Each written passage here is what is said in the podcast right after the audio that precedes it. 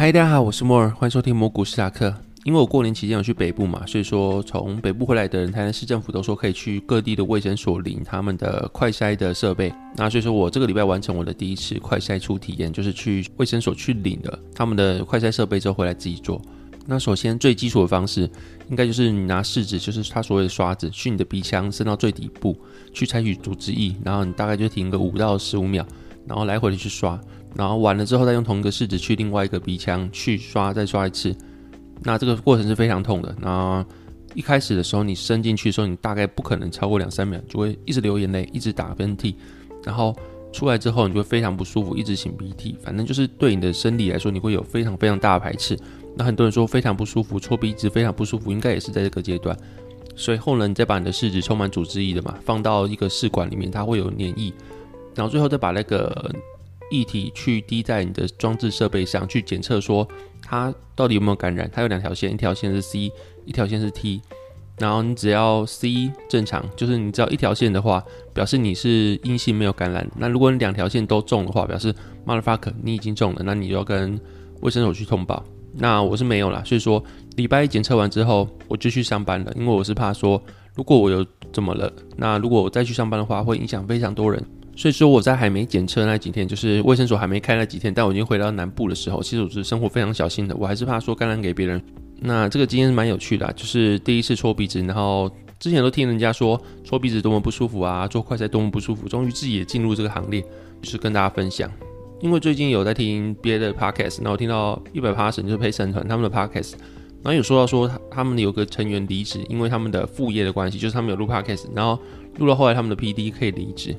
那因为周边也进入了所谓的离职潮嘛，就说明有些人已经真的是跟主管讲好几月几号离职，那有些人喊离职喊了很久，那通常这些喊离职喊很久的人，他们就是惯性离职，简称就可以当做嘴炮，那就是他们讲了很久还没离职，那我们就先忽略不计。那那些已经跟主管离职的人，除却他们有生涯规划以外，通常都是钱比较少了。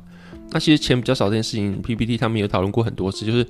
有时候你跟你的努力啊，或是跟你的专业程度不一定成正比哦，你的钱多不多，其实跟你在十八岁时候，你选组应该是七十六岁的时候，你高中选组就很大差距。你只要选到对的类组，然后现在最红的一些产业的话，基本上你就可以达到还不错的薪水。像现在，如果你进到半导体产业的基层员工的话，你在无论如何你的薪水应该都会比文科的中小主管的薪水还要高很多。就算是新进的新人好了，像是你进到出版业的话，你当上中小主管，大概在公司做了五到十年以上的话，你的薪水大概会是四十 K 左右。但如果你在北部的话，或是你在其他公司可能有上下异动，但是你很难去超过四十五到五十 K 之间。可是如果你去当一个工程师的话，那这个工程师的话，他薪水基本上你是不会拿到太低的，就算你是新进人员，那你的上限也很高。如果你慢慢当上去的话，你的薪水可能七十 K、八十 K 之类，再加上你的年终奖金也不会只有一个月，那也是另外的差距。再加上还有什么季分红啊、三节之类的，反正就是你在某些时刻，那你做了一个某个决定之后呢，后续你再怎么努力，基本上都没有用。所以说才会有人说什么选择比努力更重要，这确实在这个社会上是有发生的。就算你比人家还要努力好了。那大家后续看的会是你的工作的产值，而不是说你多努力啊，你的专业多专业啊，或是你帮助了多少人。大家只看的就是在资本社会下面，你这个工作对社会产值是多少。所以说，很多人他们到现在就是要离职了。那离职的话呢，基本上你如果你不跳出你的舒适圈的话，你要去找一个更高的工作，除非你的专业很好，或者你的领域版就是很好的话，是很难的一件事情。我碰过蛮多人就是。这个样子，或者说你读了文组之后出来工作，基本上都是跟自己的专业是没有相关的。但也没有说那些工作不好，但就是你的工作会是跟你的所学是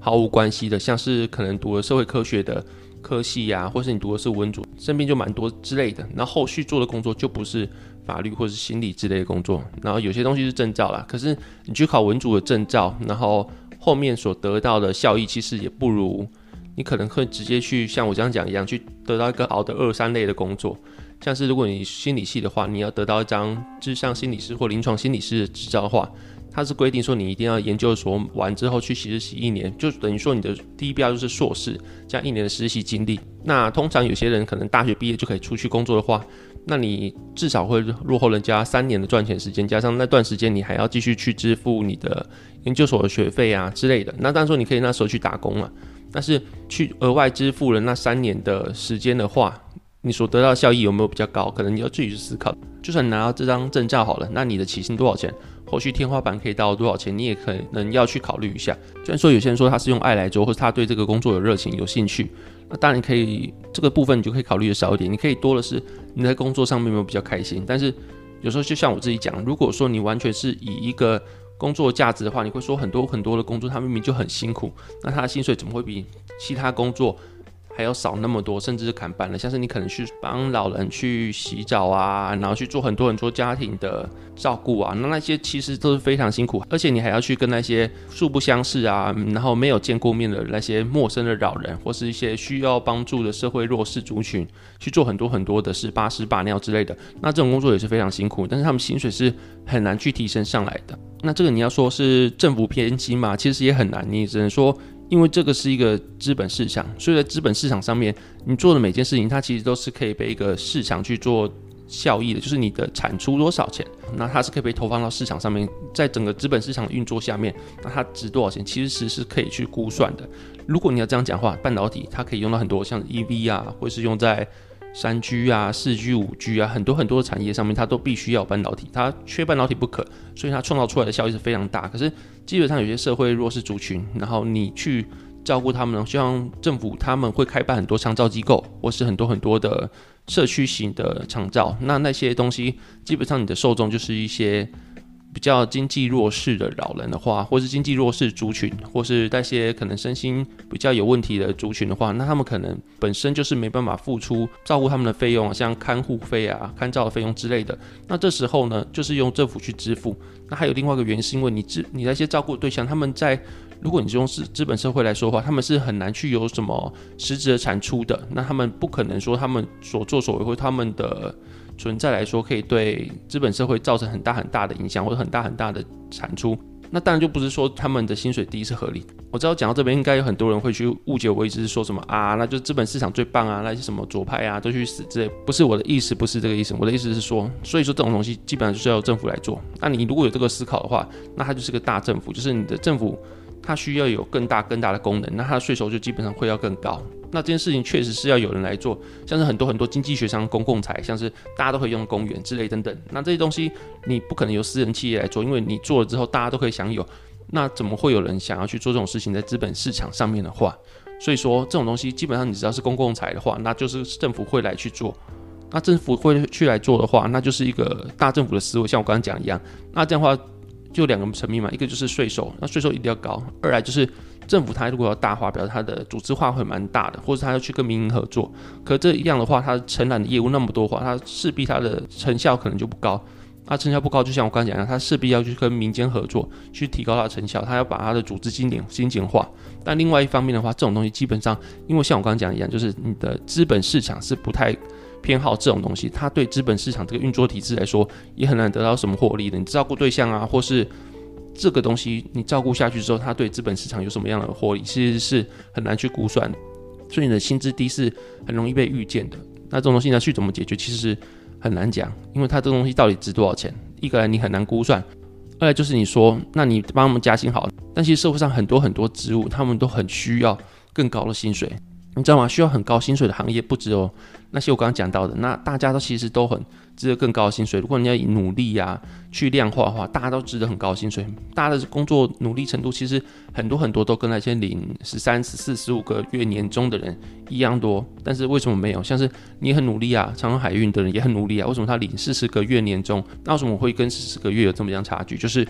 你有没有在趋势上面而已。不然的话，长荣海运的人今年很努力，去年很努力。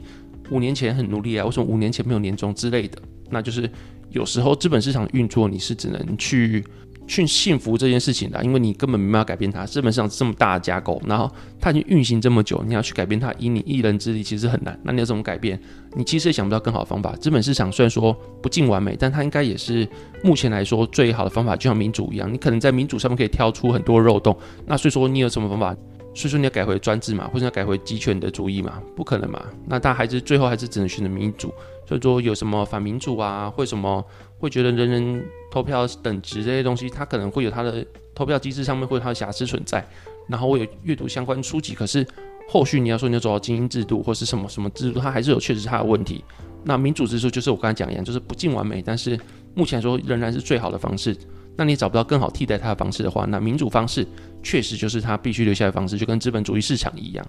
那所以回到刚刚的话题，就是我朋友他们有些已经开始要离职，或者已经离职。那其实这段时间你在各行各业，你会发生一件事情，就是你带领上份工作经验去下一份工作，很难去有说可以立即接轨的。那尤其是你当你的年纪越来越高的时候，比如说你已经二十尾、三十出，或是你真的更高的时候，那你年纪越来越高，你可能要思考事情就越来越多。像是你如果有家庭的话，或是你现在这个年纪去对比你的同阶层，或是你的同事、你的同学之类的，那你会发现说，你这个年纪，其他很多人他。稳定在一间公司的话，只要那公司稍微有点前途，有顺利的升迁制度的话，你这个时候再去换工作，你会跟他形成很大的落差感。当然说你说可以不要去跟人家比较，但是你很难说不去看一下，或者你同学会啊、朋友约出来的时候，你很难说不去比较一下。你光掏钱包出来吃饭，或是你约吃饭，他们都可以吃八九百块的吃到饱，那你就说，那我们吃两百块定时好了，那就是有差距的。那所以说。有时候你年纪越大的时候，你越难离职。你如果要离职的话，我是建议就是你能够在越年轻的时候要离职，就毅然决然的离职没关系。像我，我可能也做了七八份工作以上，然后每份工作他跳的经历都非常不一样。那就是年轻的时候是绝对是拿来让你离职的，你很难说你第一次离职的时候，你就可以找一个非常适合你的工作。那年轻就是本钱啊，就是让你能够犯错，让你能够尝试的本钱，那时候是最珍贵的。我就说，如果你觉得这个工作不开心，然后你的年纪还蛮轻的话，基本上你可以离职，或者你可以去思考说，为什么这份工作让你不开心，然后去找出原因。那如果找不到呢，或是觉得你这样生活形态是你不喜欢的话，毅然决然离职是没关系的。可是如果说你说，像有些同事他已经四十岁了，那又有小孩要养，你说你不开心啊，但你可以毅然决然离职嘛，那已经没那个机会了。因为你已经不是一人保全家保时候，你只要离职的话，那对全家生计来说是蛮大的负担的。那就像我讲一样，如果说你的离职原因是因为你的钱不够多的话，那你可能就要思考，就是你还要不要继续待同领域？那你可以对比，就是同领域的薪水。会不会比较高？那如果没有的话，那可能就要思考两件事情，就是你要换领域嘛，那哪个领域的钱比较多？然后你要怎么才能换过去？那第一个就是，如果说你同领域都这个样子，那你还没有想要换领域的话，那你要不要思考，就是你要不要留下来？那至少你累积你的年资的话，你的特休比较多，然后你的各方面的老鸟福利应该也会比年轻的时候好一点。那像是有些人他可能在公司待一段时间之后，他特休就已经十五、十六天，甚至二十几天的话，你去换到另外一个工作，你特休是不能带着走的。那你还要维持从那种半年三天四天、一年七天这样慢慢再累积回去的话，那确实也是一大段的福利的落差。那如果你是不想要换领域的话，你可能就要思考，就是你在这个领域的均价可能就是这个样子。那你要么就换领域，要么就待在那边继续累积你的福利。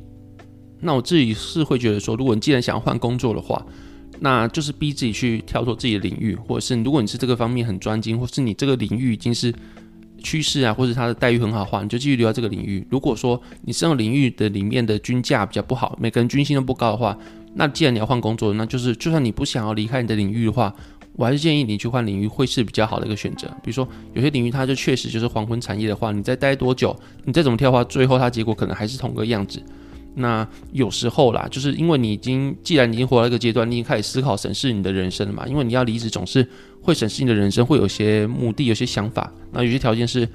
因为这个原因，所以你要离职。所以说多少你会审视一下你的人生，或审视一下你现在目前的工作经历，你开心不开心？那那还有各种客观条件等等。过去陈其贞有一句话，虽然说我已经忘记详细它的文字内容，但大致上是想说，人在一个有限制的地方的时候，基本上他会比过去活得更自由之类的。那这个情况，如果你套用在职场上的话，会有点像是说，今天如果你在想个企划案好了，或是你做什么工作，你就自己去假设一个情境。然后今天如果你是一个企划，然后主管跟你说他要一个东西很卖，然后你继续想什么都可以的话，你能够想出什么东西吗？其实很难，因为你主管根本没有给你一个方向，然后所以说你要去怎么想，你其实是茫然的。这个时候最难做事情的。但是这个主管如果跟你说一些限制，就是那个限制值很细小、很烂限制好。可是，在这个限制下面，其实很好做事很多。比如，他可能跟你说，我要很卖，然后在 YouTube 频道的影片，那我针对某个议题，那可能话你就很好拍出这个影片，然后你甚至可以因为这样子去得到更好、更好的灵感，因为你的方向都有了。那所以说方向很多的话，你可以去思考到什么同类型的东西有哪些，或是你的生命经历有哪些，曾经接触过的题材可以用之类的。那如果你都没有的话，你可能就是从头摸起，它就是个很慢的东西的话，你可能要想东西很多很多，最后你拍出来的东西你还会很惶恐，因为你根本没有方向，你拍出来的东西就不像是你自己的东西，或者你写出来的计划就不像是你自己的东西。但去施一些无关紧要啊，或是没什么意义的限制的话，反而会让你的东西出来会比较顺手，做的过程中也比较多 idea。这是我自己的经历，但我想蛮多人应该都是，就是你去施一些限制之后，你得到东西会其实更高。那所以说，有时候我会把它解读成，就是你有时候你只要不舒适一点点，所得到的成效其实是更高的。那像我刚刚讲一样，就是有时候你如果在一个地方，嗯、你不喜欢这份工作或是怎么样的，那你还是继续待下来，你要发现，你要思考一件事情，就是你的时间、你的年纪是一个成本。那这个东西会随着时间慢慢的消耗。你如果说你二十五岁时候就觉得想离开了，那你就二十八岁才离开。那二十五岁跟二十八岁的你迈向在这个职场来说是不一样的。更何况如果你是二十八岁想离开，最后你三十二岁才离开，那你在职场，那你在人力资源市场的话，你的迈向跟二十八岁你是差非常多的。你年纪越高，你越没有办法离职之后找一个很好条件的薪水。虽然说，当然说，如果你是一个需要技术啊，需要一些资历的行业的话，那不一样。但是通常来说的话，二十八岁你通常会比你三十岁之后的你卖相还要好很多。所以说你现在能够离职，想要离职的话，那你好好思考，你真的需不需要离职？就算离职会让你有点不舒服，或是让你的生活没办法过那么的 chill，但是如果是为了你未来，或是你觉得说值得的话，我建议你如果要离职的话。那就去离职吧，就像有句话讲的一样，每一天都是你生命中最年轻的那一天，你只会慢慢的衰老，你只会让你的年纪慢慢的往上累加。那如果你觉得说现在想要离职的话，那很多人会讲两三年，那不如就是好好去列个 plan，然后就诉诸实行，会是一个比较及时的方式啊。不然说你现在讲话，你一年后、两年后还在喊离职，但是还坐在原位做同样的事情，如果觉得你这样能够接受的话。那你也不需要离职啊。其实我这样讲，那如果说你不想离职，但是你对现在的生活条件还蛮不满意的话，其实你还有另外一个方式，就是你可以去找一些副业。就像你跑 foodpanda，它也是种副业啊。那或是你可以去做一些，嗯，很多很多的其他副业。你可能要做自媒体也可以，像是你要录 podcast 也可以。那或是你要经营经营个人网站也可以。然后现在其实很多东西都可以变现。虽然说你可能一开始没有想那么多，或者你说哦变现好听起来好功利，我没有变现的意思。那你可以做很多东西啊。你的名气也是一种。我还是要讲变现的，因为这个社会上很多很很多东西变现才是你的衡量量化你的成就的指标嘛。那你如果说你能够人气变现啊，你打一些文章，生活旅游文章，不一定你要做投资啊，或者不一定要做专业知识，生活旅游美食，很多人也是靠这个变现去赚钱，然后最后。你还是每天可以生活旅游，然后靠这些变现去得到额外收入，或是为你的人生开启某条新的路啊。所以，要么你就去做副业，要么去做自媒体。我觉得这都是一个还不错的选择啦。如果你对现在工作不满意，但真的不想离职的话，这也是你可以考虑的地方。就是你至少可以有个梦嘛。就是很多很多我追的 YouTuber 啊，或是 Podcaster，过去的时候他们都不觉得说自己在做的事情能够得到多少收入，或是能够红下来。像是陪审团，他一开始也是无聊拍片丢在网络上，或者是哎、你这是要干嘛？他们一开始也是生活纪录片随便拍拍丢在网络上，后续都爆红了。可是他们没想过，但不代表说他们没有做这件事情。那如果说他们今天一部片都没有丢网络上的话，他们可能爆红吗？不可能啊，因为他们东西都没有怎么爆红。那就算你一开始没有想过，但是你放东西上去的话，至少说你有个流量在上面。然后你自己有件事情做，它不一定是为了爆红，但你至少有个事情做，你会比较踏实，那你的生活也会比较有一些规律。那当然，如果说你要做副业的话，像我刚刚讲，你可以做很多很多的副业，你也是有个事情做。那如果说在股票市场的话，你也是可以让自己比较不舒服一点点，像是你可能可以做像我刚刚讲的一样。最简单的方法当然就投指数嘛。那如果你做投指数完之后呢，你还想要更高的可能市场回报，或是你只是单纯有兴趣去学的话，你可以做其他金融衍生品的介绍啊，去做学习啊。那看金融衍生品怎么跟现股去做搭配啊，或是学总体经济啊。然后指数你可以挑市场啊，你可能新兴市场跟美国市场，开发中市场跟已开发市场，你要怎么去分配你的比例啊？等等的，然后你要不要买一些债券啊？然后你要不要买一些金融衍生品啊之类的，你都可以做更多的经济嘛。那这些东西都可以让有些在进行的时候有些不舒适，不像你投指数无脑存那么舒适，但是它也会让你比较快乐啊。那所以说你会不会真的赢大盘不一定。所以我觉得说让你的生活不舒适一点点，其实不一定会让你有更高成就，但是会让你的生活更快乐，会让你对未来的话不会想说想到说你二十年后能做什么事情都能够预见的。那这些就是。我自己的想法，就是最近很多，因为一百趴省那个 Podcast 其实爆红，很多人都传给我，然后烧到我，然后之后我又回顾了自己的离职经验。我其实真离职很多次，然后有朋友也在离职啊，所以就想说有些内容可以分享。那现在因为时间蛮蛮少，然后我就先快速进入一下市场的话题。那最近的话，大家会觉得说联准会可能要升息，然后升息之后可能对其他资产它的估值来说，当然会比较不好。我们是以十年期美债来看的嘛。那但是说大家会可能觉得什么无风险利率很听起来很难懂，或者是什么什么东西听起来又是专业术语。我朋友都说什么我的 podcast 一堆专业术语听起来很难懂。反正就是你估值就是一个分子跟一个分母，那你无风险利率就是在分母的位置。那你分母变大，你分子分母这样除下来，数字一定会变小。所以说你的无风险利率越高，那你估值出来的东西就会越小。那所以说东西之后再有无风险利率再往上调的情况下面呢，你的估值重新调整之后势必会下降的。可是市场上现在是预期一个非常极端值，可能七次的升息呀、等等的。可是实际上可能会升那么多吗？其实不一定，因为现在很多很多的通膨情况，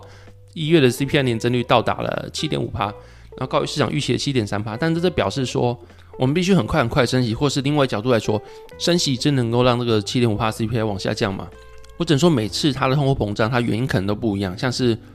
过去有段时间，欧洲的通货膨胀是因为它的钱太多了，就是它升息之后，美国在降息，所以说它升息之后，它利息会比较高，那美元就会跑去欧洲去买欧元去赚取它的利差。那这样情况下，你越升息，美国越宽松，你升息之后，你的通货膨胀反而会越来越高。所以说每次通货膨胀原因是什么？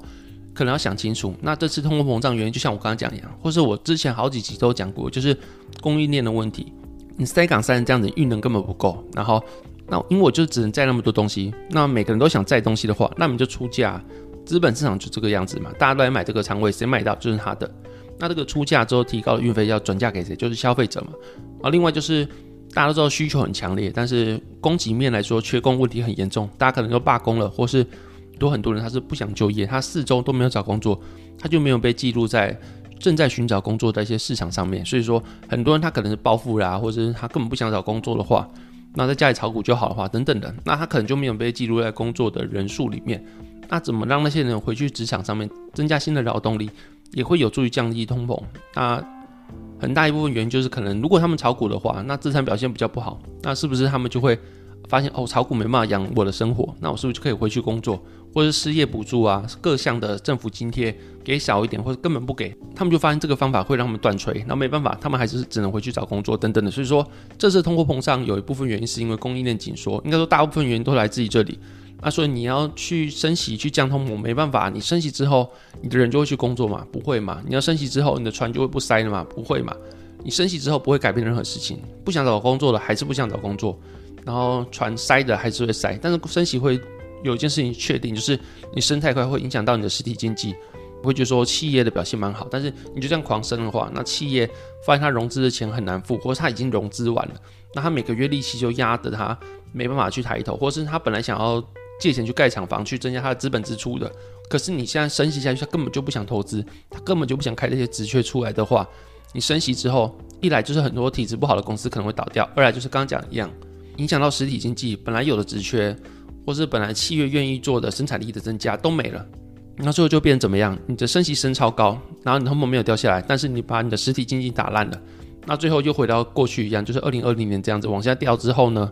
那大家再来 QE，那也就没有用了嘛，因为那时候你在 QE 的话，成效绝对没有比一开始的 QE 或一开始就货币政策正确的话那个成效好，所以说不可能啊，这种事情其实很多人都知道，你去看。其实很多很多企业高层，他们都觉得说，这次的升息没办法去削减通膨，因为通膨原因就是供应链紧张，你要削减就是从供应链起手嘛，你要叫他们去上班，或者是你叫岗不要塞了嘛，那这个可能要一段时间了。但升息对这件事情根本没办法对症下药，它只会打烂实体经济。所以说你升息会升那么着急吗？其实我觉得不会。那可能三月它可能会升个一码两码，那后续会不会再升？其实大家都预期七次，那如果没有升到七次，是不是就是利多？大家都已经预期到最悲观的情况下了。那如果它没有升级到七次的话，它的资产表现就绝对不是这个价格而已。就是大家可以去思考这件事情。我觉得我们既然我们懂，然后很多管理层懂的话，那表示说 Fed 他们一定懂。那就是他们可能有他们目的，像是你可以发现他们现在什么事情都没做，然后风险资产就掉了跟什么一样了。他们现在什么升息都没升哦，就是出来讲讲话说哦，我们可能要升息，我们可能要缩表，可是我还没升，我还没缩表，加密市场就直接爆掉，纳斯达克直接爆掉，然后那些。币圈仔啊，可能是什么比特币仔啊，然后小币仔啊，那可能就是因为正这样发现哦，可能这个事情没办法让他们能够支撑他们生活，他们就只好出去上班之类的。反正就可以看到他们现在什么都还没做，然后那些风险资产就直接爆掉，然后大家可能就会升息有预期了。那所以说可能最后他们不会升那么多，但他们用嘴炮的方式去让这些升息啊，或者这些通货膨胀得到一定的控制之类的。那未来会怎样不知道了。那那目前的话，他们怎么都没有做，就表示他们的政策灵活性来非常高。那目前的话，资产他们的还在一个调整的阶段，但你长期来看的话，现在应该是个还蛮好的买点。我讲好几集都是这个观念。那如果现在空手的话是比较存疑的一个选择啦，但如果你要空手的话，那是你的钱，还是你自己做决定就好。但是我是觉得自己啦，以我自己的角度来看的话，现在空手的话其实不太好。那你要思考应该是我要买多少层，我还要留多少现金，未来如果下跌的话再继续买之类的。那可能现在会下跌，可能不会下跌，你也不知道。那你要以一个未知论的方式来做交易，会是一个比较好的选择了。那这集内容大概到这边，谢谢大家收听，拜拜。